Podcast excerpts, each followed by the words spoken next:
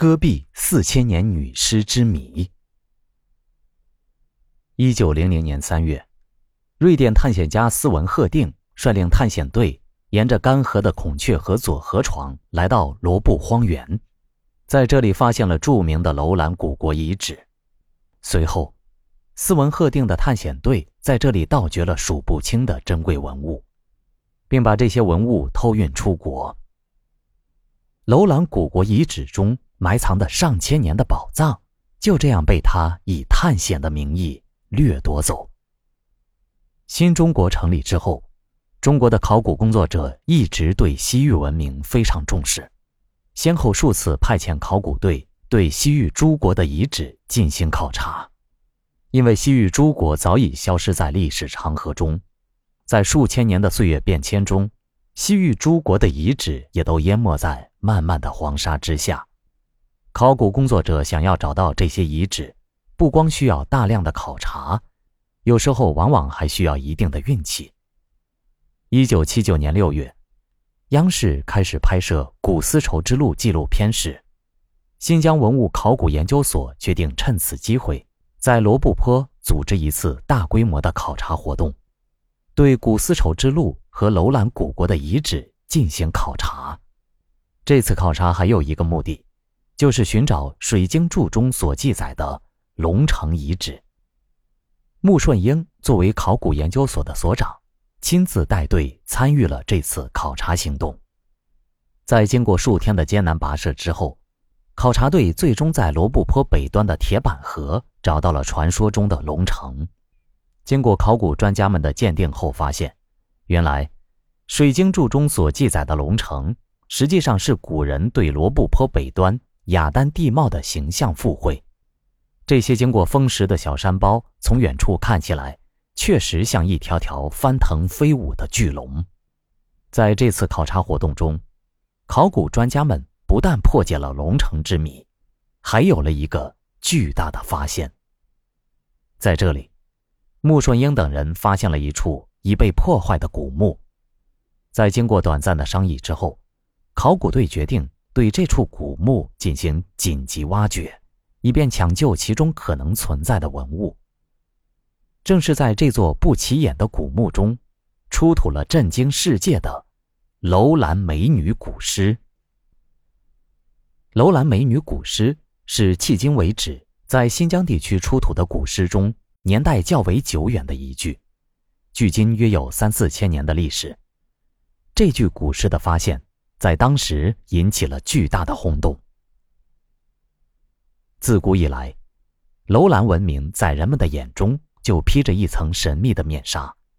古代的文人墨客对神秘的楼兰文明也都充满了遐想，留下了许多脍炙人口的经典诗歌。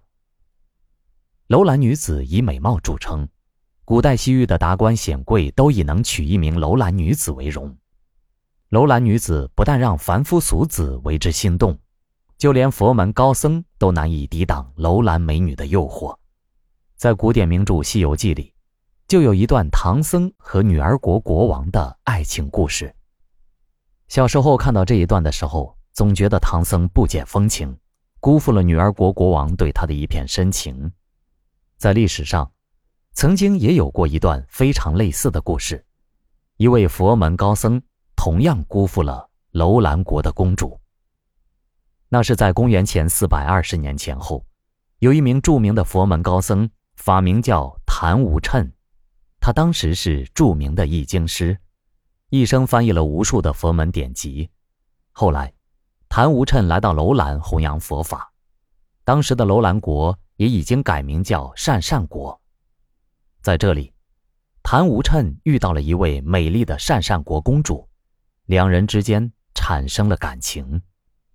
这位公主名叫曼头陀林，她非常仰慕谭无琛，无可自拔的爱上了这位佛门高僧。谭无琛虽然是佛门中人，但是他没有唐僧的定力，没能抵挡住曼头陀林的美貌诱惑，违反了佛门禁令，和这位公主产生了私情。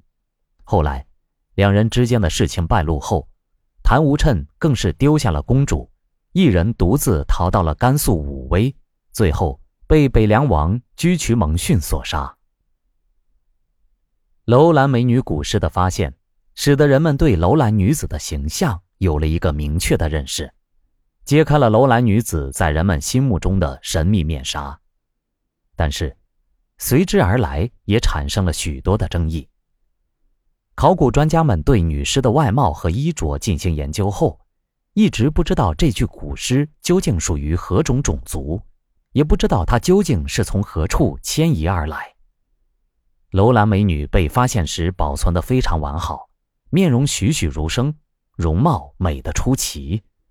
她的鼻梁高而窄，眼大窝深，下巴尖翘，具有鲜明的欧罗巴人种特征。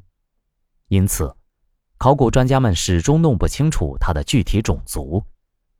后来，在2003年，考古专家在罗布泊的小河遗址再次发掘出一具古尸，被命名为。小河公主。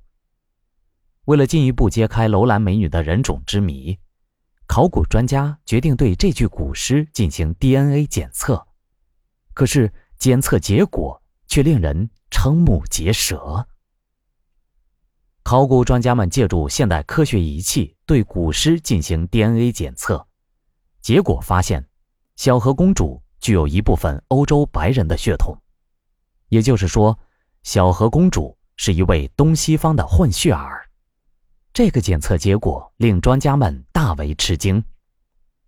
众所周知，东西方的交流始于古代的丝绸之路，而古丝绸之路大约始于公元前二百零二年的西汉，至今只有大约两千两百余年的历史。可是，楼兰美女和小河公主至今已经有三千八百年到四千年的历史。比已知的丝绸之路早了将近两千年的时间。戈壁滩上发现的这两具楼兰美女的古尸，和古丝绸之路间隔了这么多年，其中存在着许多难以解开的谜团。一直到今天，考古专家们仍然没有弄明白，楼兰美女究竟是当地土著，还是从别处迁移而来。也许，只有等到以后。有更多的考古发现，才能彻底揭开楼兰美女之谜。